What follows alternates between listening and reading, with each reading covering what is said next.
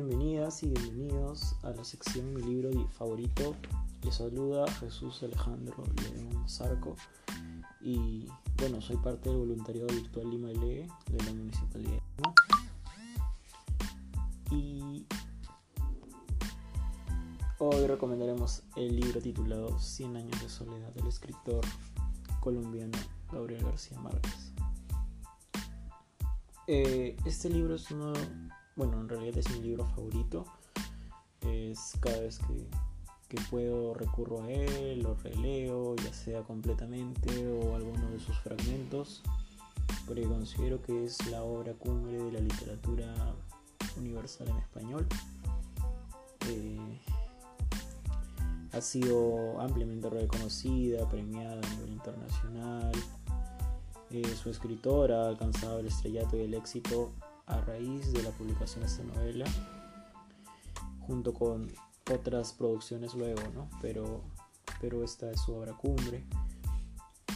Y básicamente por un conjunto de características que, la componen, ¿no? Y también por las circunstancias en las que ha sido lanzada.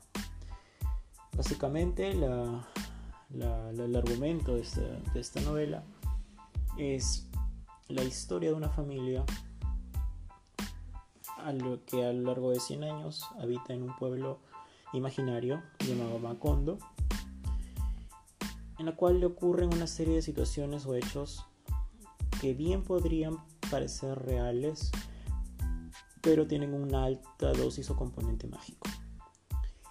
Estos, estos hechos se van, van sucediendo tanto con los fundadores de la dinastía Buendía, que es el, el apellido de la familia, como a sus hijos, sus nietos, sus bisnietos y sus tataranietos, llegando a varias generaciones de buen días hasta finalmente llegar a los 100 años que, bueno, al inicio de la novela explican, ¿no? Que es el fin de la dinastía Buendía. Pero, ¿qué es lo importante o lo valioso de esta novela? Bueno, eh, básicamente yo creo que es el inicio de una corriente literaria que luego tuvo otros exponentes en Latinoamérica, porque básicamente es una corriente latinoamericana, ¿no? que es el realismo mágico. El realismo mágico consiste en explicar hechos cotidianos, eh, perdón, en explicar hechos mágicos o con alta dosis de fantasía como si fueran unos hechos cotidianos o que pudieran ocurrir en, la vida diaria, en la normalidad de los personajes. Y esto se ve en todo momento a lo largo de la novela. Tenemos, por ejemplo, que ocurre en Macondo una epidemia del sueño. Ocurre en Macondo que una, un personaje femenino asciende a los cielos. Eh, ocurre también este, la creencia de que si dos parientes tienen un hijo les va a salir una cola de cerdo, etcétera, Son varios sucesos que pueden se narran como cotidianos, pero claramente no pueden ocurrir en la realidad. Y esto nace a partir de la creencia o de la magia de que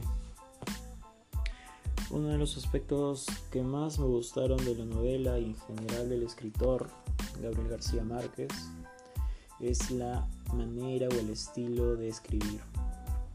Él se caracteriza por eh, narrar sus producciones, sus novelas con un lenguaje súper sencillo, claro, no utiliza palabras sofisticadas o que pudiera de alguna forma reemplazarse por vocabulario un poco más coloquial y eso tiene que ver mucho con, con los personajes que participan en sus novelas. ¿no? son personajes de alguna forma pertenecientes a una clase alta, oculta, o que manejen un lenguaje en ese sentido.